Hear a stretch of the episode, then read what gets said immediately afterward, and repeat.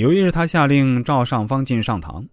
尚方进做贼心虚，心里十分害怕，但又不得不去，只好硬着头皮去了。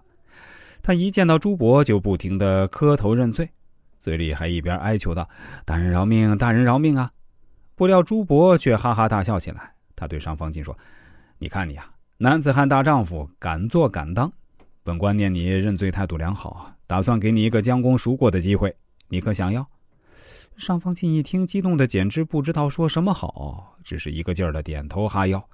见上方进如此顺从，朱伯便叫左右退下，然后对着他说：“以后你要替我观察那些行为不正的官员的一举一动，然后记录在案上，随时报给我。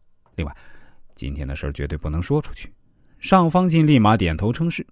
此后，上方进果然十分尽职尽责。他详细的记录下每一个官员的不法行为，然后报给朱伯。朱伯拿到了证据，就把那些官员挨个处罚了。结果使得当地的治安大为改观。朱伯见尚方进有功，便给了他官职。过了一段时间啊，朱伯突然召见当年收受尚方进贿赂的那个官员，朱伯把他狠狠训斥一顿，还命令他将收受尚方进贿赂这件事儿详细的写在纸上。这位官员早就吓得魂飞魄散，丝毫不敢隐瞒，就将自己所有的罪状全部写了下来。写完后，朱伯从前到后审读了一遍，觉得他写的和上方进说的没什么出入，于是就对他说：“你先回去，听候发落。日后若要再做营私舞弊之事，严惩不贷。”话音一落，朱伯拔出了腰间的刀。这位官员见朱伯拔刀，吓得浑身发抖，如筛糠一般，赶紧跪地磕头求饶。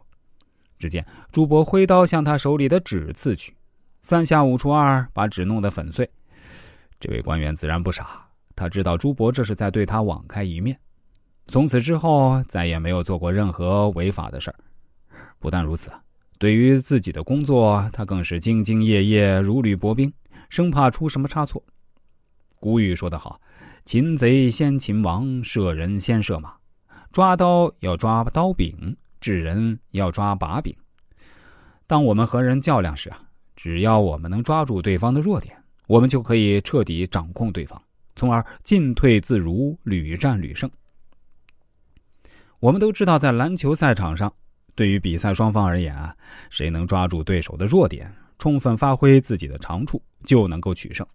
所以，比赛双方通常都会通过反复的观看录像来研究对手的技战术，试图从中找到对手的薄弱环节。赛场如此，商场也一样。如今的商业社会竞争异常激烈，要想让自己立于不败之地啊，关键就在于你在与对手的过招时是否能找到对方的弱点，抓住要害，掌握主动，然后趁势出击。有这样一个故事。在比利时的一间画廊里，一位美国画商和一位印度画商正在为价格争得不可开交。原来，印度画商带来的一批画，每幅画开价都在十至一百美元之间，唯独对美国画商选中的三幅画，每幅要价二百五十美元。无论这美国画商如何说，印度画商就是不肯退让。